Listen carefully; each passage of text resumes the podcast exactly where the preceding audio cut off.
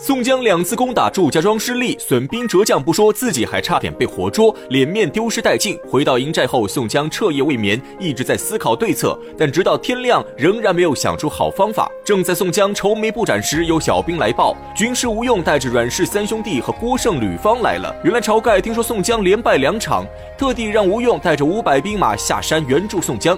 宋江一听大喜过望，他知道吴用胸有城府，多谋善断，有吴用在，肯定能想出办法。事实也果然不出宋江所料，吴用刚见到宋江，就告诉他自己已经想出一条妙计，必能拿下祝家庄。宋江急忙问其究竟。听完吴用的计划后，宋江拍案叫绝，连声喊好。至于吴用究竟想到了什么妙计，这还要从一对兄弟开始说起。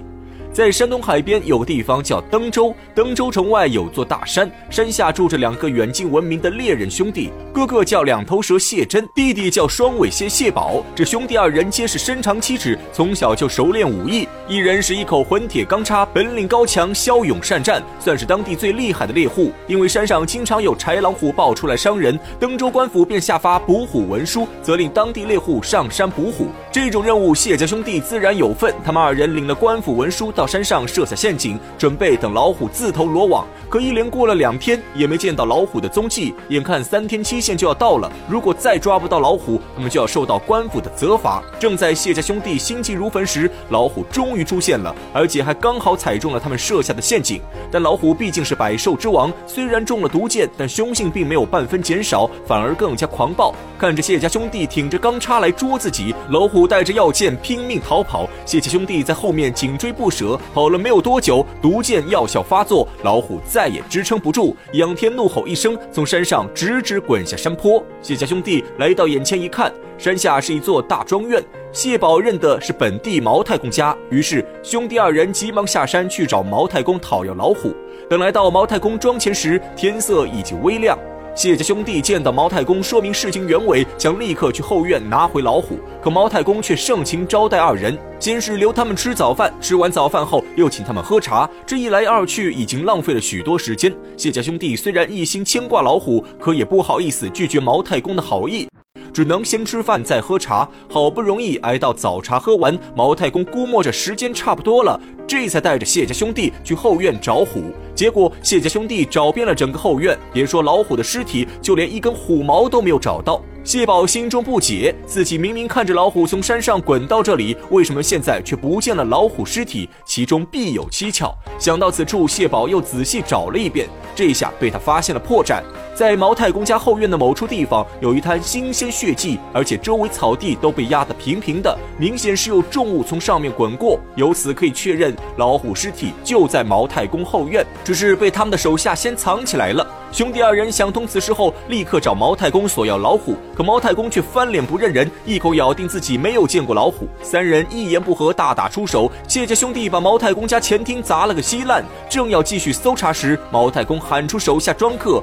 谢家兄弟看对方人多势众，急忙逃到庄外，想着先去官府报官。正在谢家兄弟边走边骂时，迎面遇上一伙人。谢真认识领头之人，正是毛太公的儿子毛仲义。于是谢真便把毛太公抢夺老虎于是告诉毛仲义，希望他能主持公道。毛仲义一听，立刻安慰谢家兄弟，表示自己父亲不是这样的人，肯定是有庄客背着他们偷了老虎，自己现在就回去彻查此事。谢家兄弟信以为真，跟着毛仲义重返毛家庄。结果二人刚进庄院，毛仲义一声令下，几十个庄客和捕快把谢家兄弟绑了个严严实实。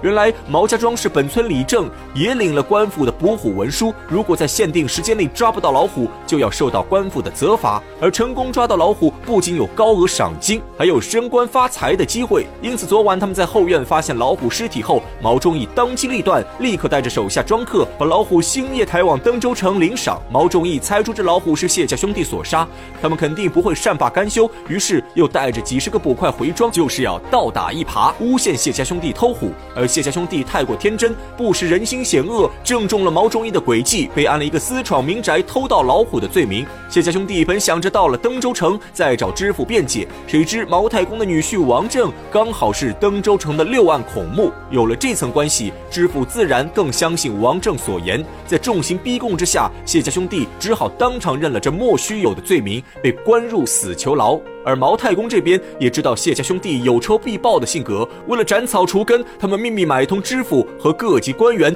定要把谢家兄弟害死在牢中。毛太公有钱有势，谢家兄弟相依为命，没钱没势。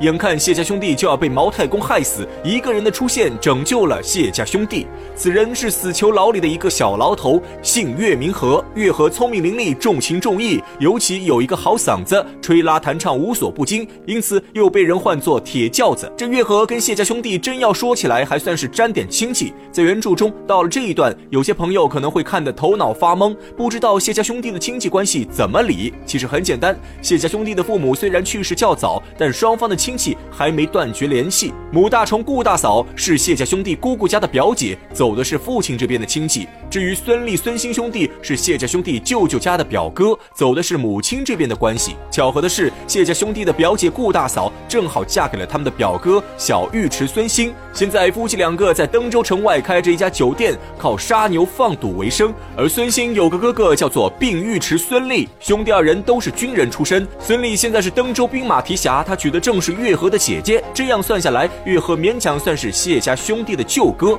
三人一来有这层亲戚关系，二来月河是个仗义之人，他知道谢家兄弟是受了毛太公陷害，便想着救他们一命。月河不提孙俪还好，他一提起孙俪，谢家兄弟立刻想起表姐顾大嫂，他们与孙家表哥关系一般，但和表姐顾大嫂关系不错。于是谢家兄弟央求月河去找顾大嫂，看他能不能想出办法。月河听后，立刻去城外找到顾大嫂。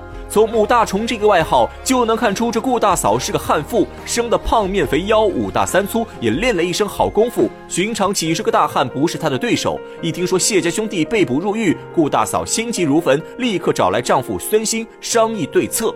顾大嫂有勇无谋，孙兴倒是颇有心计。他仔细分析一番后，觉得要想救出谢家兄弟，必须得到三人的帮助。一个是他的哥哥孙立，另外两个是他的一对叔侄朋友，唤作咒渊、咒润。叔叔咒渊绰号出灵龙，侄儿咒润绰号独角龙。这叔侄二人最好赌钱，现今正在登云山落草为寇。孙兴想的是，请到三人帮忙，就可以闯入登州城劫牢。只有这样，才能救出谢家兄弟。顾大嫂听后深表赞同。立刻让孙兴先去拉拢咒渊叔侄。孙兴星夜出发，赶到登云山，和咒渊叔侄一说，二人也是重情重义之人，当场答应出手相助。眼下只剩哥哥孙立没有上船，至于孙兴要如何实力坑哥，这个我们下回再讲。